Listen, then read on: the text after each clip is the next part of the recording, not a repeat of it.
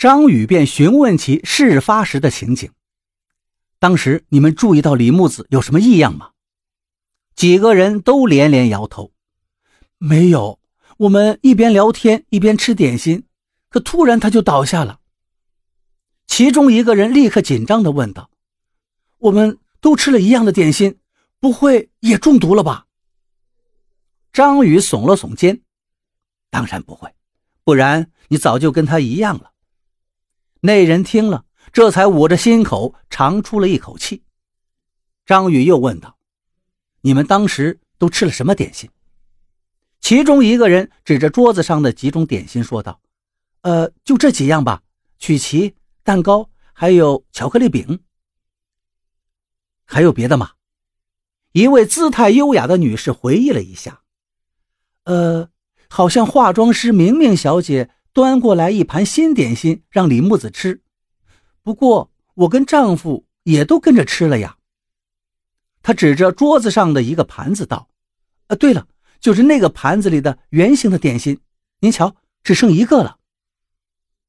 张宇俯下身仔细的查看，发现这块点心看上去很油腻，似乎加了不少黄油。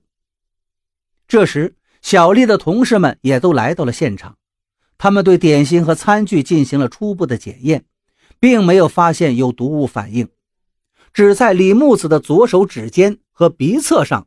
发现有微量的剧毒物质。张宇看着那一盘油腻的点心，咬着嘴唇想了想，转身又询问刚才那几个人：“李木子刚才是怎么吃的那个点心的？”“呃，他就是直接用手拿着吃呗。”一个男子撇撇嘴说道。另一个人补充道：“呃，我记得当时他是用左手拿着的。”因为他右手还拿着吃过一口的曲奇，然后好像还舔了舔手指。原来如此，张宇的嘴角露出了一个不易察觉的微笑。现在只剩下动机和证据了。想到这儿，他找到小丽，问道：“小丽，赵大忠和李木子交往之前的事情你知道吗？”小丽摇了摇头：“呃，那个我就不清楚了。”只是听说他跟李木子还有明明都是大学同学，但这些跟案件有关系吗？张宇没有回答小丽的问题，反而继续问道：“你刚才说的那个传说是谁讲给大家听的？”“哦，那是很久之前了，大概有三四年了吧，是在一次聚会上。对了，化妆师明明说的。”那时我们还笑木子总是模仿这个动作，可是没想到。接着，张宇又直接找到了赵大忠。赵先生，我想问您一件事，希望您能如实回答。啊，呃，什么事？请问您原来跟明明交往过吗？赵大忠的脸色明显的变了一下，但很快就恢复了平静。呃，你是怎么知道的？不过那已经是很久之前的事了，怎么了？张宇微微笑了笑，没什么。那您后来怎么跟李木子小姐在一起了呢？赵大忠冷冷的说道：“我想这应该是第二件事了吧。”说完，转过头不再说话了。这个人脾气真臭啊！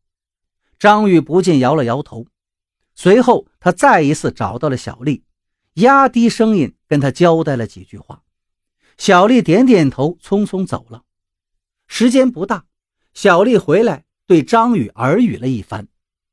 张宇听完想了想，站到楼梯的台阶上，冲大家说道：“大家请安静一下，我已经知道凶手是谁了。”见众人纷纷聚拢过来，张宇接着说道：“李木子小姐死于中毒，警察。”在她的左手指尖和鼻子右侧翼都发现了微量的毒药成分，但是在餐具和点心里并没有发现毒药，所以嫌疑人是把毒物直接下在了她的身上。一旁的小丽也点了点头：“是的，毒就下在粉底里，是在给李木子化妆时下的毒。”